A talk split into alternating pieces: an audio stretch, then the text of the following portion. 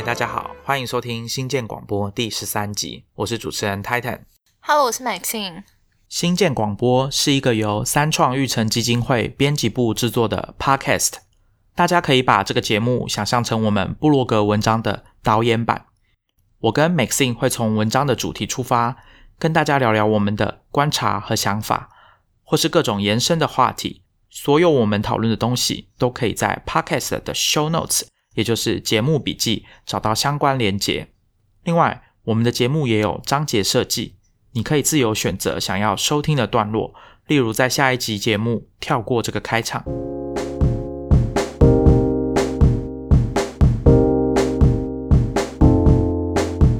今天呢，我们要跟大家聊一本书，叫做《未来地图》，作者是 Tim O'Reilly。如果你是工程师或者是设计师，你可能都有看过欧莱里出版这家公司，Tim O'Reilly 就是这家公司的创办人。那我给一个画面好了，这家出版社欧莱里出版社出版的技术书封面设计通常都是动物。大家现在只要 Google 一下欧莱里或是 O'Reilly Media，然后选择照片的话，你就会看到一堆动物，那就是那家出版社。为什么我们今天要跟大家聊这本书呢？那原因有两个，一个是这本书的概念跟它的主题，那这个我们等一下会再提到。第二个就是跟这位作者 Tim O'Reilly 有关系，因为 Tim O'Reilly 他的，我们先跟大家简单介绍一下这个人的背景。当然，有些听众已经知道他是谁了，而且可能比我们还要了解他。那但是对他不熟悉的听众，我们先跟大家解释一下，他今年六十五岁，他是一个算创业家。那他本身是一个爱尔兰裔的移民，在大概就是六十几年前移民到美国。他读的是哈佛大学。那毕业之后，他是他的工作是从 technical writer，就是技术的写作，或者是说写技术文件。他大概到八零年代之后开始出版技术书籍，这个时候他都在东岸。那到了八九年。快要到九零年代的时候，他就把他的事业搬到西岸去了。所以这边我们想要跟大家讲的是，他的确是从很早期就开始啊、呃、参与这个资讯科技，参与电脑，参与网络。早期他的出版事业搭上了网络的热潮，开始有做有一点像是纸本的，告诉大家说网络的这个指南，比如说哪里有什么网站，这些网站是干嘛的。后来他们也出了一个线上版，叫 Global Network Navigator (GNN)，他们后来卖给 AOL 美国线上。那所以我们也可以说，Tim O'Reilly 他自己也是参与了，就是网络的这个早期，然后创业、成立网站这些事情他都做过。跟后来，大家可能比较听过最有关联的，可能有两个东西，一个叫 Open Source 开源软体，那另外一个就是 Web 二点零这个名词。这件事情跟他的出版事业有关。他的出版事业后来还有另外一项业务，就是 conference 的举行、筹办这样子。这在今日已经算是蛮常见的一种业务的形式了。但是在当时，他就是协助我们刚刚讲的 open source，他其实是协助一群倡议自由软体 free software 的这一群人，把它有点像是我这样讲，当然不完全精准，但其实就是有点像是 rebranding。变成 open source 的这个概念，那原因有一些，大家可以去书里面直接看。那它里面有解释说，为什么他们当初要把 free software，有一群人会觉得说，不要再继续叫 free software，这样会误导大家。那其中最有名的一句，当然就是 Linus 讲的，强调一下，Linus 是芬兰人，所以他说，我不知道 free 在英语有两个意思，一个叫自由，一个叫免费。所以我们以前在讲 free software 的时候，可能像我们就是英文不是我们的母语的人。你可能会先想到的是免费软体，而不是自由软体这个词。其实包含现在讲到开源软体的时候，也有很多人的误解，就是它一定是全部都免费的。对，没错。好，所以为什么说这个作者是 Tim O'Reilly 会决定说，我们觉得这本书应该可以跟提出来跟大家讨论一下？原因就在于他参与了个人电脑跟网络的发展。所以他在这个群体或者在这个社群里面，他参与了非常多重要的事情，而且他对于这些所谓的人的连接，大家如果有读这本书，去看最后面的谢词，你就会发现，你常常在科技新闻网站看到的名字，几乎都会出现在这上面。他跟业界的人非常的熟悉，然后他自己也亲身的参与，包括我们前面讲的，他自己也成立网站，然后也把它卖给了更大的网络公司。所以我们认为说，从他的经历来看未来这件事情。我觉得是蛮有说服力的。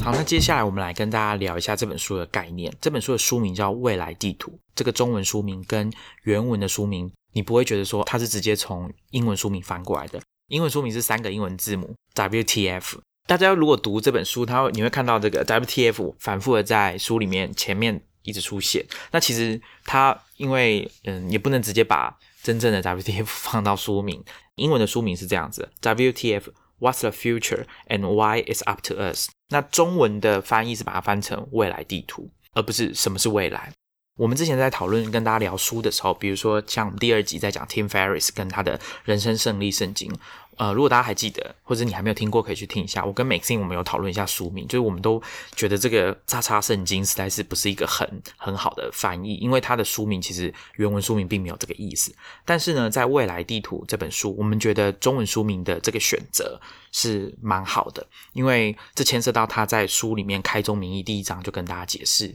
就是地图这件事情的概念，而我们会觉得说，如果你读完这本书，会有的其中一个收获，很有可能就是这个概念以及它未来长远会对你产生的一些影响。我们先来讲一下地图这件事情。讲到地图，大家的感觉可能就是想到 Google Maps 一个导航的东西。那更早一点还没有电脑的时候，可能大家就是开车或旅游的时候拿在手上的这个地图。那 Tim O'Reilly 在书里面，他第一章开头他就讲了，他要当绘制地图的人。这本书其实就是他画的地图，要协助大家去看懂、看未来世界、未来的社会。它里面有蛮多跟地图有关的解释或者是比喻。Tim O'Reilly 会想要用地图来解释他的概念，有一部分可能跟他青年时期的经验有关。Tim O'Reilly 在大概十五岁的时候，跟着他哥哥，跟着一个叫做 George Simon 的人。那这个人呢，他是就是有带领青少年的童军。Tim O'Reilly 说，这个人就是给他了蛮多的启发。这位 George Simon 呢，就是跟 Tim O'Reilly 讲说，他觉得语言本身就是一种地图，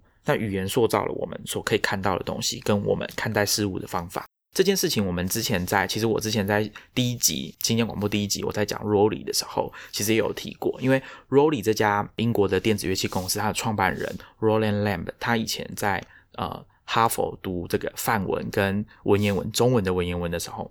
他就讲，他觉得语言这件事情就是有点像是形塑我们的世界观，有很多我们社会现在的制度都是受到语言跟语境 context 的影响。嗯，那这件事情其实我们在蛮多的地方都可以看到吧。就是我在那时候文章里面我举例是像之前电影的《异星入境》，它其实就是翻拍自科幻小说家江峰南他写的这个你一生的预言这件事情，就是当你的语言用的不同的时候，是不是有可能你还可以看得到未来？那这个我们在 show notes 可以，我放一些参考的链接，其中一个是 YouTuber 叫超级 Y，他的解释蛮好的，里面就有讲到语言学的部分，大家可以去看一下。我这边补充一下，其实回归到你 Titan 刚刚前面讲的中文书名的翻译，其实也有这个概念在里面，就是像书书名的翻译，然后选用什么样的词来翻，或者你取名是什么，或者你的下标是什么，也其实直接影响了我们就是一开始的时候对某些事情的呃一些认知。所以我们现在知道了是地图的这个概念。那地图这件事情，它在里面有反复的强调，其中最主要的一个概念是，我们不能用旧的地图来看新的东西，或者是不能用旧的地图来看眼前的道路。他会强调说，地图是辅助你看路，它不能代替你去看路。所以，当你拿着一张旧地图的时候，你在走。做一些事情的时候，你会发现会有一些问题。我举例来说好了，我们用实际的地图来跟大家举例。我们看三十年前台北市的地图，今天如果我要从 A 点到 B 点，我的考量点可能是我可以用走的，我可以骑摩托车，我可以搭车、搭公车或自己开车，可是我不会觉得说我可以搭捷运。那你用今天的地图，你就会发现，哎，我其实有一个捷运的选项是可以搭的。那这个地图的新旧的概念，并不是在于说，今天这个地图的这条路，它旁边的餐厅变成书店，或者是书店变成旅馆，不是这个概念，而是它提供了一个全新的方法、全新的事物，是你之前用旧的地图上面根本就没有发现的东西。如果你用旧的地图来看这个新的事物的时候，没有错，你还是可以从 A 点移到 B 点。但是你永远想不到，原来有捷运可以搭。你在三十年前的地图，你是看不到捷运的路线的。那这有一点像是，呃，我们自己来解释，呃，Tim O'Reilly 对地图这个概念，旧地图跟新地图概念的简单的比喻跟理解。这个观念会反复出现在我们等一下我跟 Maxine 讨论里面。那我这边直接 quote 讲到新旧地图这块啊，我直接 quote 一句他 Tim O'Reilly 在书中写的，他说：“面对未知的事物，相对于简单的套用旧地图，经过训练的感知力和对未来的开放态度，能够让我们绘制出更好的地图。”我这边举个例子，是我在看这本书的时候，我觉得就是还蛮深受启发的。就他在第五十八页的时候提到他在推动自由软体那一段过程，尤其是在帮自由软体取一个正式的新名称。然后他们之后成立了就是开放原始码促进会，举办了一个自由软体的高峰会。结束之后，他有举办记者会。那时候就是面对很多的记者采访，他要一直不停的去阐述解释说什么叫做自由软体，什么是开放软体这个概念。然后他说，当时采访他这些记者，其实一开始都。听不太懂，就很难去理解这概念，然后也很难相信说，哦，那时候网络的基础基础设施其实已经很大程度建立在像 Linux 这样的开放软体上面。然后，可是他就是接下来几个礼拜反复的一直去解释，一直嗯，一直去提倡这个概念，然后最后大家慢慢是哦，我听懂了，然后慢慢的开始接受了他绘制的这一个新地图。这个是一个小插曲啦，就是在他这本书里面谈论的很多案例里面，其实就只是一个小插曲。可是我觉得，就是他描述这段过程，其实在教我们怎么样不要一直使用旧的地图，而是慢慢的帮自己绘制出一个新地图。这个概念就是旧地图跟新地图的概念，我可以再补充延伸我刚刚讲的这个东西上面，就是我们刚刚讲的是用地图有没有捷运这件事情来比喻。那另外一个是我们先不要想地图，但还是一样来讲一下交通好了。一样，三十年前没有高铁，所以我们很难想象我们可以在九十分钟内很快的从。台北到高雄，那这件事情改变了哪些可能性？比如说，呃，常常有人会说一日游，就是或者是叫做一日生活圈这个概念。那在高铁出现之前，我们没有办法去想象说，我可以在一天来回。就是台北跟高雄，而且还可以去旅游。那对商务人士来说，影响就更大啦。他可以呃在台北跟高雄，就是很快的、有效率的完成他的工作，而且不会影响到他日常的生活。他不用因为高雄有一个大客户，他就要搬到高雄去定居。所以这个在还没有高铁之前，我们是没有办法想象，或者说我们是没有办法理解说过这个生活是什么样的感觉，这个概念。一样，在讲到自动驾驶车的时候，人们也会去想说，我们也没办法想象说，今天这个车，第一长得不像车，那第二，车子的里面是不是还是只有沙发椅？如果车子里面有床，如果车子里面有浴室呢？那你在车上做什么事，可以完全跟你在家里做的是一样的时候，这样子对我们的生活。对我们的认知，还有其他的商业机会会带来哪些跟今天完全不同、截然不同的影响？这个还只是，甚至还只是车子本身而已。我们还没有谈到交通规则跟都市规划。其实包含就是我们现在讲到车子的时候，我们脑袋中想的它那个样子，其实就已经是旧地图的一个状态。就它其实可能像泰坦讲，它里面可能整个摆设啊，可以装下更多东西，有可能连方向盘，像自动驾驶车，连方向盘什么也都会改变。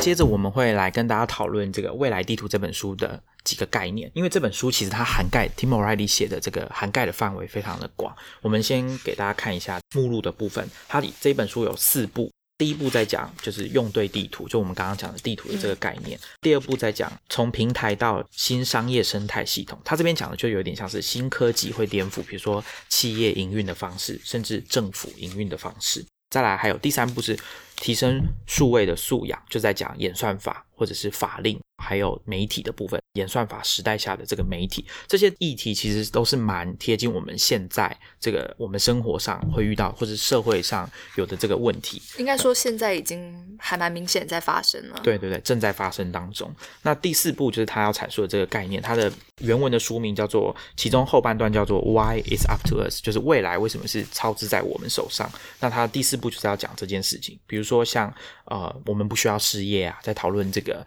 大家对于工作跟机器。的这个很深的恐惧，就是说机器会被抢走，对人工智慧或者是更先进的机器人，是不是会抢走人类的饭碗？那我们该怎么办？像这个，这也是他想要讨论的题目。我们刚刚这样讲完，大家会觉得说啊，这本书涵盖范围很广，所以我们会聚焦在其中一两个议题里面，然后跟大家去聊。那希望就是说，大家可以呃听完我们介绍之后，会有兴趣去翻一下这本书。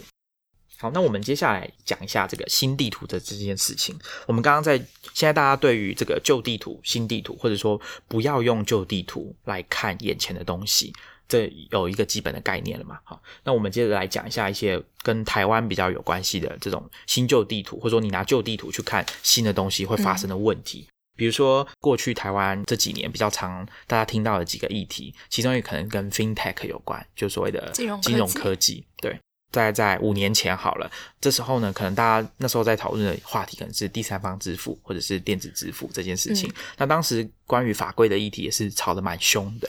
这时候就是会有人会跳出来说，金管会啊限制很多，或者是银行限制了很多新创公司的创业的机会。那当然，另外一面的人当然会强调说这个。管制的必要性，因为像金融这件事情，攸关大家的钱包跟大家这么辛苦工作赚来的钱嘛，所以应该要审慎的看待。那我们不会说哪一边是一定是对的或错的，那只是说这个做法跟金管会就是监管单位的这个态度，会很大的程度决定台湾的产业发展。其中一个例子就是银行没有开放 API 这件事情，在五年前，我们的银行他们的。各自每一家银行都有自己的网络银行网站或者自己的 App，但是如果你出社会工作几年，或者说你学生的时候就有不同的银行的账户，你在检视自己的资产的时候，或者说自己的财产的时候，你就必须做法很简单，就是你要拿出所有的存折，然后自己把它做一下加减，或者是上这些银行的网银去看。你没有一个方法可以很简单的把你所有的这些数字很快速的帮你加起来。那我们也知道啊，就是得到资料、处理资料。做加减，这是机器比较擅长的地方。但是我们当时的这个体制是没有办法让软体可以很快的完成这件事情。那金管会当时的态度跟今天就有一点不太一样。最近的新闻就是金管会跟银行还有业者要合作，有点像产官学界的这个合作吧，就是想要推动这件事情。那他们现在要推动的就就三个步骤，就是希望最后可以完成我刚刚讲的这样子。就在七月三日的时候呢，金管会还有正大国际产学联盟跟银行业者，还有第三方的新创公司的业者，他们有开一个会，然后在推动说开放 API 这件事情。那基本上开放 API 这个计划会有三个阶段。那第一阶段叫做公开资料查询，那第二阶段呢叫做消费者资料查询，第三阶段就是交易面的资讯的查询。那之后，如果推动起来，就可以透过银行跟业者的合作，可以达到说，让新创公司有机会可以利用这些新开放的东西，提供创新的服务，然后可能可以开启新的商业的机会。那这个部分其实就有一点像是现在我们已经换上了新的地图，在规划这件事情。因为刚刚我们有讲到这个地图，它有点像是说在进行中。Tim O'Reilly 说自己是绘制地图的人，这个地图它并不是一个固定好的东西，它应该是随时在变动的。那有一点像我们现在正在画之后的地图。这是一个台湾的其中一个案例。那另外一个大家比较熟悉的就是刚刚讲金融，可能大家觉得哦，离离我比较远一点。除了除了钱包这件事情，其他都离我很远。那另外一个是可能大家对过去也是这五年常常听到就是 Uber 的这个争议的问题。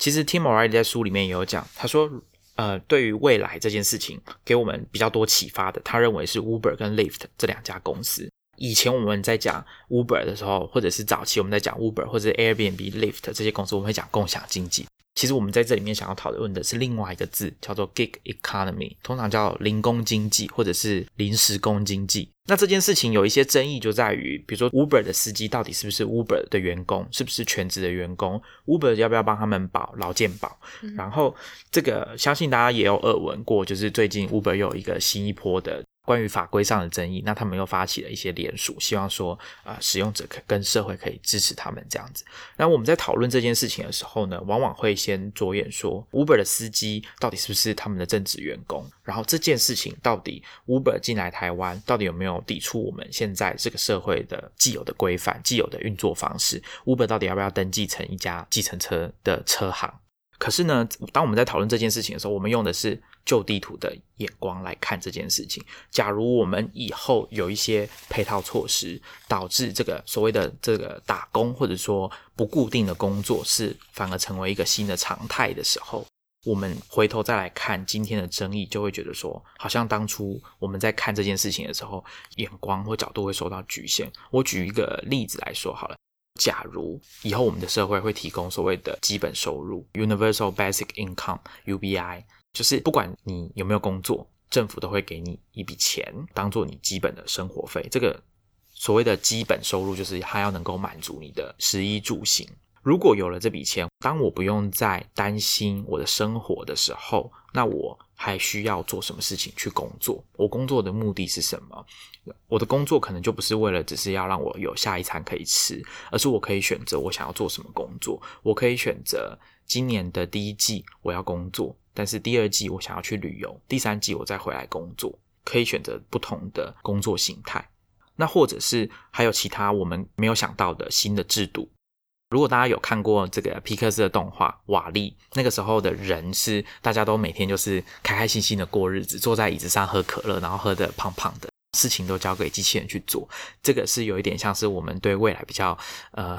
你要说乐观或悲观都可以，反正就是我们不用自己工作了，有人会帮我们工作，那我们可以过好基本的生活，大概是这个概念。但是到了这个时候呢，有什么驱动你去想要赚钱、赚更多钱的？几个原因是什么？比如说，哦，大家都有房子住，我也想要住啊，我要住更好的房子，或者是我想要买最新的 iPhone。那这时候你会去想要赚取额外的收入的时候，你可能就会去找一些工作来做。可是这个工作你可能没有打算说这个诱因上。长期去做这个工作的诱因可能会降的比较低，因为有了基本收入，或者是当你的生活得到更多的保障，因为科技的进步，因为制度的改变，让你的生活有更多的保障的时候，你去赚钱的这个诱因可能就变了。那在这个状况下，会不会我们其实今天看的这个所谓的零工经济，它只是整个冰山的一角？那慢慢的后面会其他的部分也会浮上来。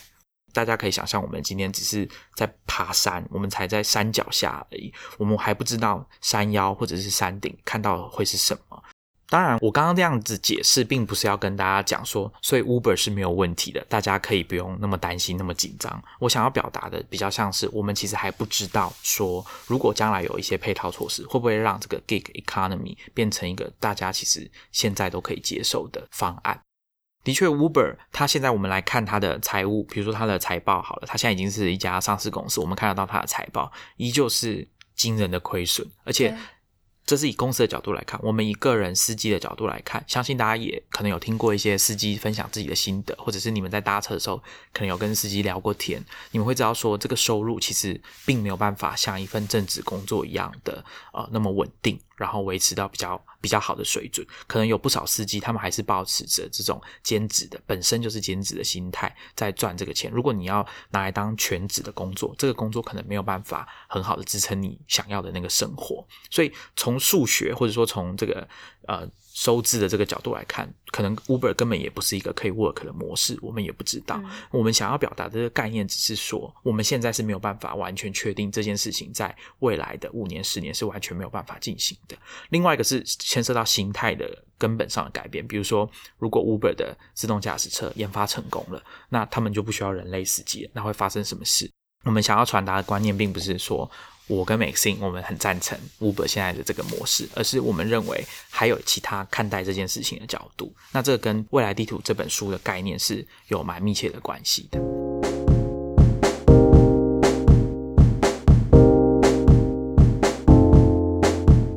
对我这边补充说一下好了，零工经济它本身是一个很大的题目，嗯，没有错，它我觉得它在。刻画一个未来工作形态，上面确实给我们就是增加了许多选项跟弹性。如果你今天就是一个不喜欢朝九晚五打卡上班的一个人，然后不喜欢被一间公司的某一个专案绑住的人的话，那也许所谓的零工 （independent contractor） 独立工作者，或者是所谓的临时工也好，这样子的形态工作可能会很适合你，然后你也会很享受这种就是高弹性的自由度。但是我觉得同一时间大家。也要换，嗯，就应该说转转个身，然后去从别的面向再去看这件事情。比方说，在我们现行的制度下，到底零工经济它影响的层面有多广？比方说，其实零工经济对于企业来讲，最大的好处就是它是减少企业本身的人力成本。简单讲，它就是不用养员工。想想看，就是养一个正职员工，你有很多的。劳健保啊，你要保障很多福利啊，然后要帮他想他的升迁的规划等等的，其实都蛮吃就是整整间公司的一个成本。那你尤其换到你自己工作者身上，你如果是一个独立的接案也好，你不是一个正职员工，那我们现行的法律的制度下面，劳劳基法等等，到底对你而言有多少保障？我觉得这也是，就是当我们今天在拿一个新的地图刻画所谓的零工经济的时候，我觉得这些都是需要被纳进来一起去考量的的一些因素。我觉得其实简单想一个东西，零工经济，我们现在讲的。比方说 Uber 这样确实是蛮就是创新的一个新形态，可是其实，在稍微更早之前的话，我们可以想象，就其实就是派遣。当然，派遣跟所谓现在的零工经济还是有点差，因为派遣毕竟还是你跟着一个公司维持做一个工作这样子。那它其实对我们既有的劳动市场的结构其实是影响很多。比方说，当一间企业它把人力越来越外包出去，它减少了它的人力成本。你公司它决定它需要的正职的人员越来越少，那如果你本身是做正职的这个人，其实等于是你是受到威胁的那一个。我记得应该是日本吧，日本其实受到这个派遣人力的影响非常大，变成说它的白领阶级或者所谓的中产阶级其实是在萎缩的。所以其实像泰坦刚刚前面就是我们有提到说。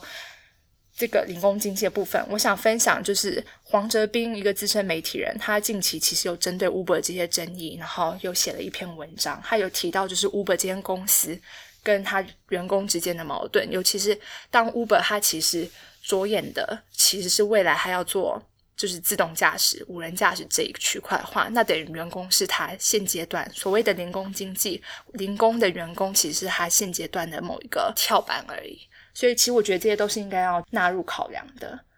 但是，我觉得我们这边要强调的是，说零工经济这个不是好或坏的问题。然后，这个新的地图也不是一个单一好或坏。就像 Tim O'Reilly 他在书里面强调，其实我们都是绘制地图的这个人，所以我们是持续在绘制地图，而不是说决定了这个样貌，他就只能往这个方向走，或者说我们坚决的抵制到底。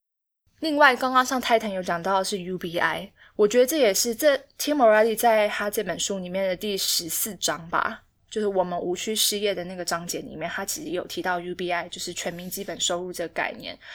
简单说，就是政府给你一笔钱，就不管你有没有工作，他给你一笔钱，然后这个核心的概念就是把你从就是庸庸碌碌为了生存，然后必须工作这样的一个。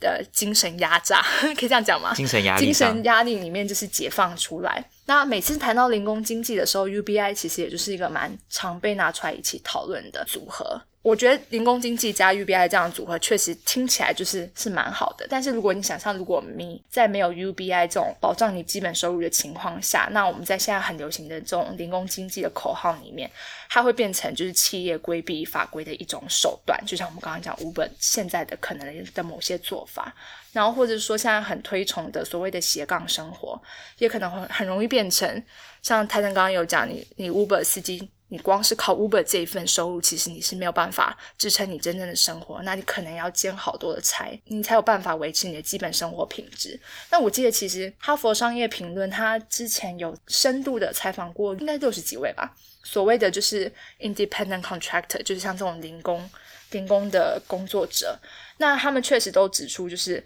工作时间的调配有很大的弹性，然后自主权。很高，可是他们也同样都指出，就是还是有很大的经济压力，因为他们面临的就是他每个月的收入其实是不稳定的，所以他们没有办法碰到，比方说你临时有一笔大的开销出去的话，就会造成他们很大的一个负担。其实 UBI 这个话题最近变得特别的热门，还有主要也是因为它紧扣美国现在的大选。的状态，我大家如果有稍微关心一下美国大选的话，会发现在这次的选举里面，科技政策变成了就是所有候选人还蛮大的一个聚焦的点。那起因当然是因为 Facebook 的关系，它之前造成了美国大选很严重的一些状况。我觉得大家听众可以关注的。一位候选人，他应该是台裔美国人吧？他叫做 Andrew Yang，就是杨安泽。那他其实是推崇 UBI 的一个一个政治人物。然后他他有个他自己的网站，上面有专门设立一个就是讨论 UBI 的网站。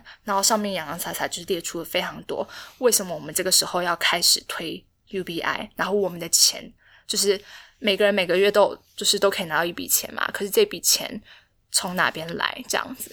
其实大家也可以啊，听众们也可以去思考一下这个问题，就是当做一个实验嘛，就想想看，当你啊有了基本的满足，呃，当你的基本的生活的需求都已经被满足的时候，那你的时间跟你的资源，你会想要用在哪里？大家也可以想一下，因为这个这件事情，当然我们并并不知道说什么时候会发生，但很有可能是在我们的下一代或者是下下一代也有可能。应该说，其实 UBI 这个实验，其实在北欧的某些国家，还有包含美国的几个城市，都在过去的十年之内都有，就是进就是有实验过小规模或大规模的实验过。然后，其实每一个城市实验出来的结果都不太一样。就是有些人原本预测说，你有了这这笔基本收入之后，你会懒惰，就是你不会想要去找工作或者什么的。那有些是有佐证这样的状况，有些是证明了没有这样的状况。那我们会把相关的就是文章，就是放在我们的 show notes 里面。另外也推荐呃 YC 就是 Y Combinator 细谷知名的加速器去看看。他们其实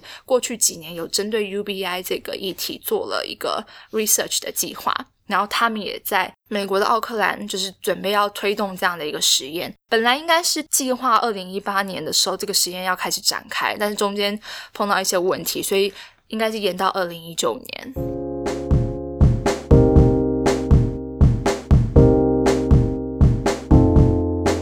我们刚刚跟大家聊的这个零工经济呢，它其中一个很大要素就是工作这件事情嘛。我们也很好奇，包括比如说像我跟 Maxine，或者是各位听众，大家可能也对于工作的未来也是蛮关心的。我们平常可能不太会去想这件事情，比如说我们在看新闻的时候，我们会分政治新闻啊、社会新闻啊、教育的新闻、科技的新闻、产业的新闻、体育新闻。可是我们不太会去想工作的新闻，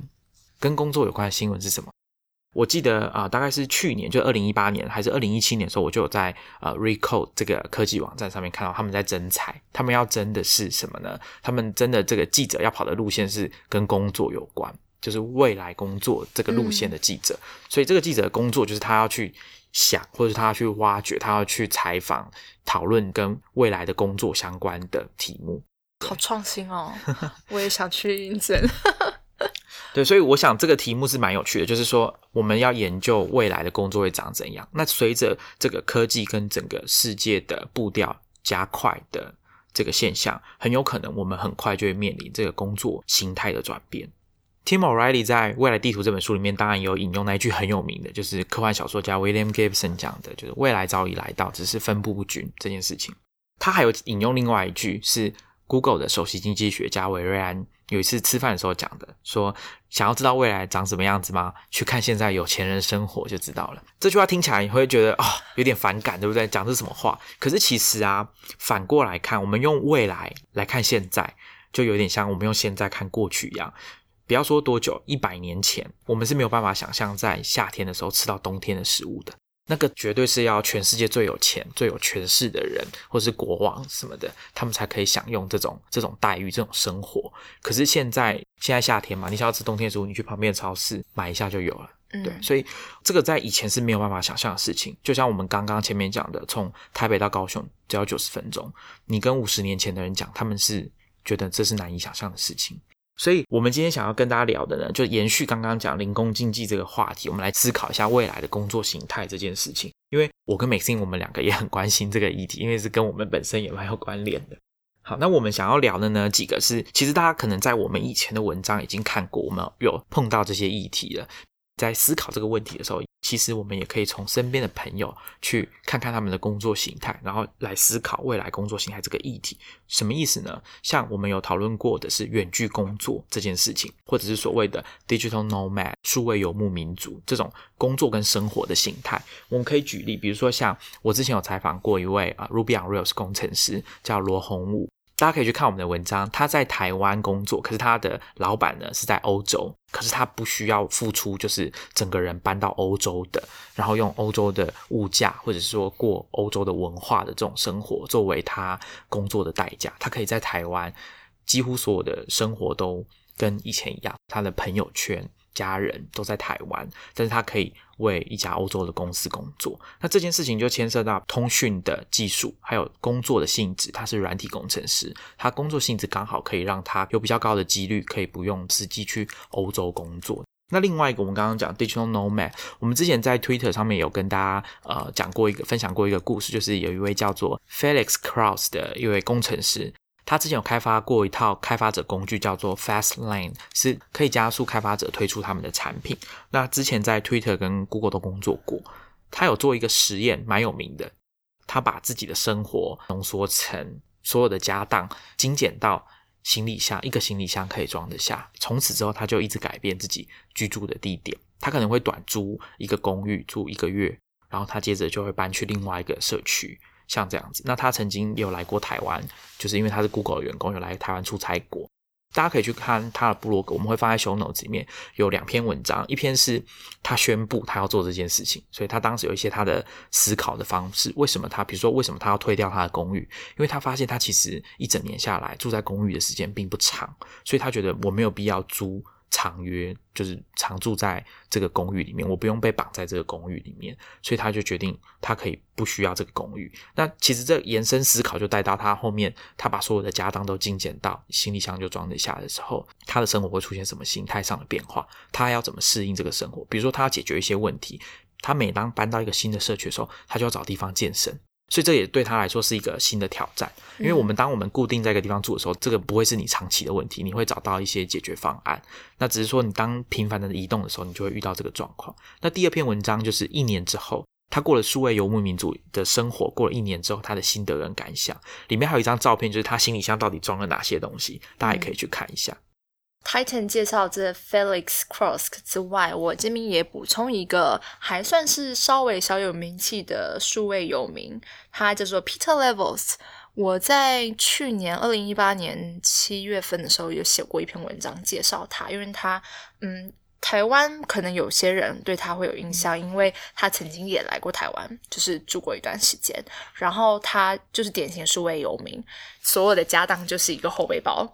后背包，后背包可以带着的，对，然后他到处跑，因为他真的是全球亚洲国家还也会跑那样子。然后他当时发起了一个叫做“十二个月十二个新创”的自我挑战的一个专案，就是他希望在一整年每个月，他都可以快速的把他的一个 idea 变成可能用写成，因为他会写程式，然后写出来推出去，看大家反应，然后试着用他这些不同的小迷你新创去赚钱。维持他的数位有名的生活，他其中一个比较，呃，应该说是现现在他最大的收入来源是一个叫做 noman noman List 这个网站。这个网站是就专门针对数位游民，然后帮你就是票选排行榜，就是最适合数位游民的几个国家，像这样。然后里面其实有一个蛮庞大的数位游民的 community，就是比方说 Titan，你今天上网去搜，然后你想去泰国。那你泰国，你当然还是希望可以接触到一些其他的工作者，那你可能就可以加入里面的那个 community，然后在上面，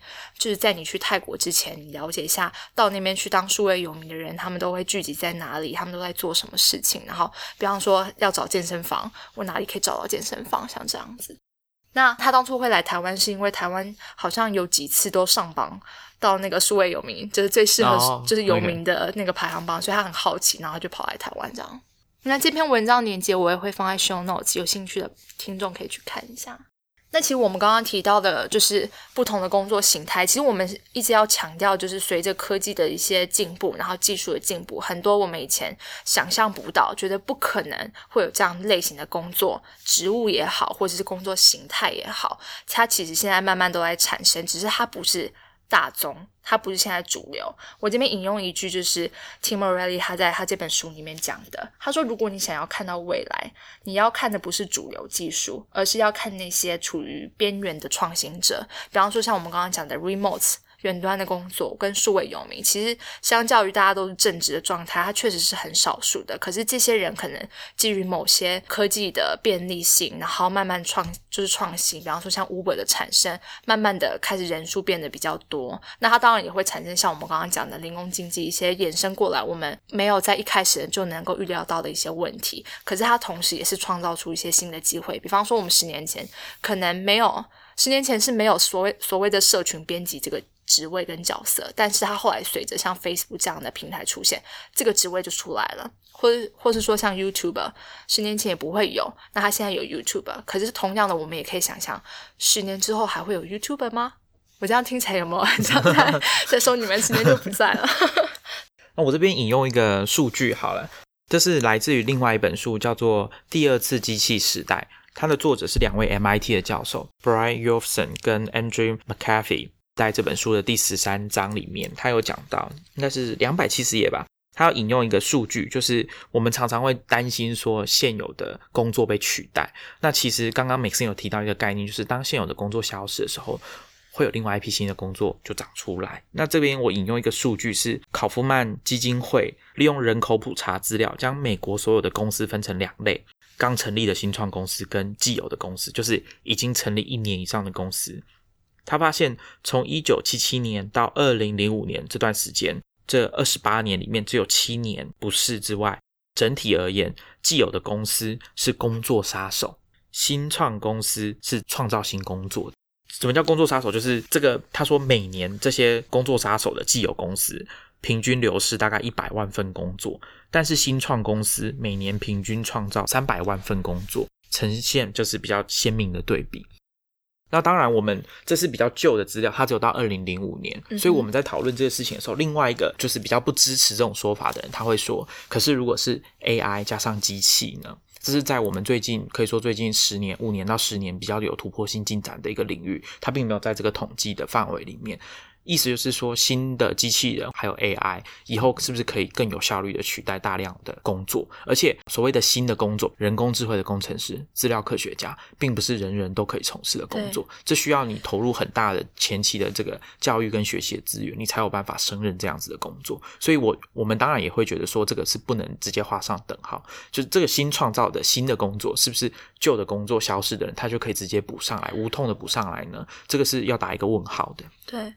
我觉得这边要讲提醒的是，我自己当然也会乐观认为说，人类其实是可以持续创造一些新的工作，然后我们现在确实需要把很多精力去。花再去想象说我们还可以有什么样的工作，所以我觉得有 UBI 很好啊，因为我就 可以先不用担心 就是基本的生活这样子。但是我觉得还是要强调一件事情，就是现在我们接触到很多科技，尤其是数位方面的科技，它其实进展的速度其实是有点超，就是它进展速度太快了，有点变得我们可能不是那么及时能够跟上或补上的。所以像刚刚 Titan 所讲的，是不是你消灭掉了某些工作，然后我们现在这些人都可以。很顺的、很快速的，直接找到新的类型的工作，然后无缝的衔接的上。我觉得这个是一个我们需要考虑的，而不是简单讲说不会啊，我们人类终究都会存活下来，然后有新的工作这么简单。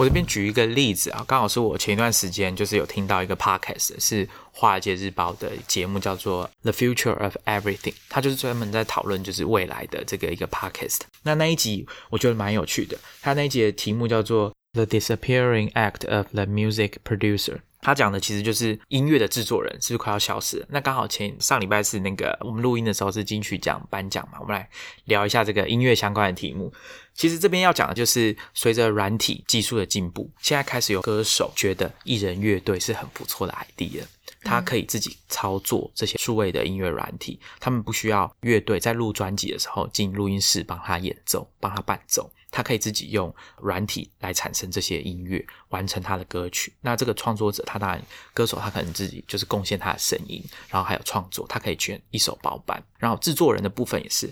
过去的制作人需要做的工作是包含，比如说他要他要掌控整张专辑的进度，然后当然还有负责制作的部分。那这这集就是在探讨这个制作人的角色开始慢慢的消失这件事情。那里面有举到蛮多的新啊新锐的艺人，他们的。做创作的方式，让制作人跟这个乐团在里面的这个角色，已经慢慢的变得比较淡。比如说，可能我讲的这些艺人，可能有些人听众都听过，比如说像 Grimes。很厉害的这电电音的 DJ，或者是像 Charlie Puth，他就比较流行一点，可能大家有听过他，或者是之前有得奖过的歌手 Lord，他也说他下一张专辑他不想要找制作人，他要自己来。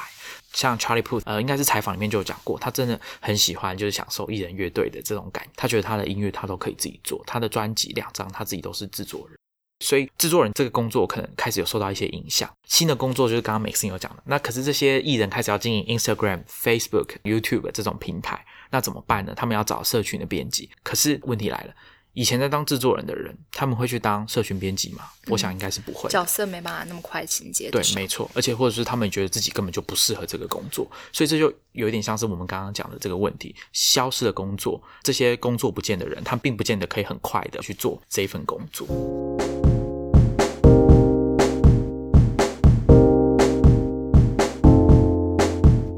像我们说到这边啊，消失的工作，我相信工作或是职位、工作内容其实是会不断产生，但是回过头我们刚刚讲的，到底是每个人都有这样的均等的机会资源，可以快速的去掌握新的工作所需要的技能，或甚至是你有没有兴趣，我觉得这也是一个很大的原因。那其实像我们在看未来地图，看到最后，它其实也没有给一个很明确的答案说，哦，未来一定有哪些哪些工作，然后你现在就可以去去准备去做或什么的。它其实，在最后一个章节的时候是提到我们就是持续学习这一段。那我自己个人是蛮有感触的，因为其实我在二零一九年年初吧，我写过。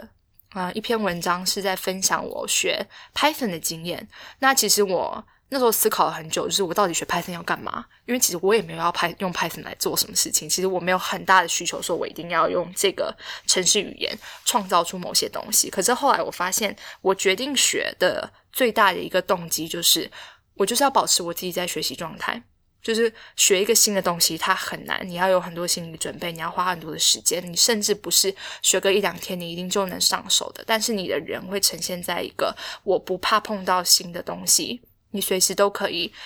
碰到一个新的知识进来的时候，你甚至去回头去想说，我要怎么去啊、有点像优化我这个学习的过程，能加速我的理解。那这是我自己给自己设当时设定的目标。但是我觉得我这边还是要回过头来呼吁大家，就是也不是每个人都拥有这样的资源或是这样的时间。比方说，如果今天是一个他真的就是劳动，他的工作需要花很大的劳动力，可是然后占据他一整天超多时间，那他可能就没有这样的时间余对余力，或者甚至。他本身可能所受的教育也就没有办法让他这么快速的去接受这些新资讯。那我觉得，当我们今天在讲说，呃，科技带来很多的便利，然后创造很多新的工作，所以你不用担心旧有的工作消失的时候，其实还是有很大一部分的人可能并没有那么。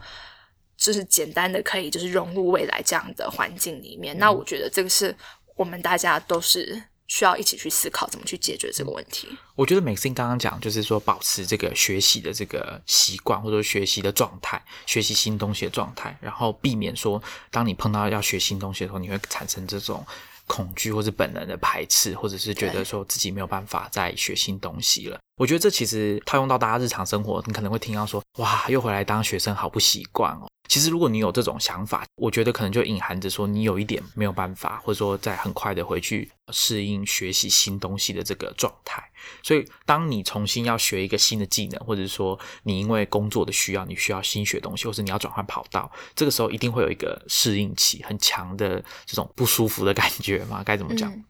我觉得这就是为什么 Maxine 说要保持学习的状态。其实，就算这些东西跟你的工作生活都不见得有关，可能只是兴趣而已。你学了也不见得有产生任何的任何经济的价值。所以，但你还是可以借由这些事情去维持这种学习的感觉。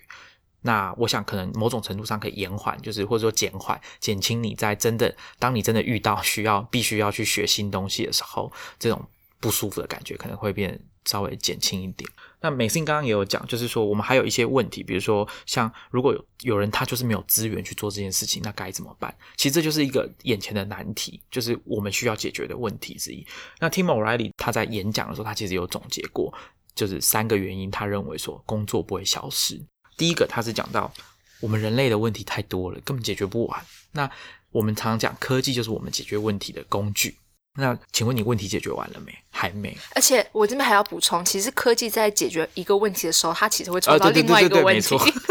很常发生。现在就一堆问题。哦，没错，所以大家有一个概念吧，就是问题是解决不完的，我们有非常多的问题等着我们去解决。这些问题很明显的在看得见的这个未来，基本上还是要靠人类自己想办法。所以，首先我们还有一堆问题要做，解决不完。那另外一个是啊、呃我觉得读了也蛮有感的，就是 Tim O'Reilly 在他书里面有引用一段克里斯汀森教授，就是《创新的两难》这本书的作者，他是很有名的学者。他在二零零四年在《哈佛商业评论》写的，叫做“诱人利润不灭定律”。这个什么意思呢？就是当产品模组化和商品化，使得价值链中间的某个环节诱人的利润消失的时候，跟这个环节相邻的部分就会出现诱人利润的专有产品。也就是说，这个这个地方中间这个环节消失了，这个诱人的利润就是不灭定律嘛，所以它会跑到相邻的环节里面。那第三点呢，是产业经济的转型的动力。他认为，当你的经济要一直转型、一直提升的时候，就等于会有新的工作。这个概念比较像我们刚刚前面讲的，这个时候一定会有新的工作。只要你可以学习，我们讲的可以，并不是自己愿不愿意，因为有些人是他是非自愿的，没有办法做到这件事情。所以这个我想也是又回扣到第一个，就是这也是我们要解决的问题。我想，我们最后还是就是可以用，刚刚 Maxine 在前面有讲到，面对未知的事物，相较于说简单的直接套这个旧的地图，那我们这些经过训练的感知力跟对未知的开放态度，这个什么叫做经过训练呢？其实就是我们可以，比如说读书，或者说了解现在在发生什么事，对，持续的学习，然后对未知要保持开放的态度。这个我觉得比较像是心态的问题，就是你可能要会感觉到一点不舒服，可是你可能还是要。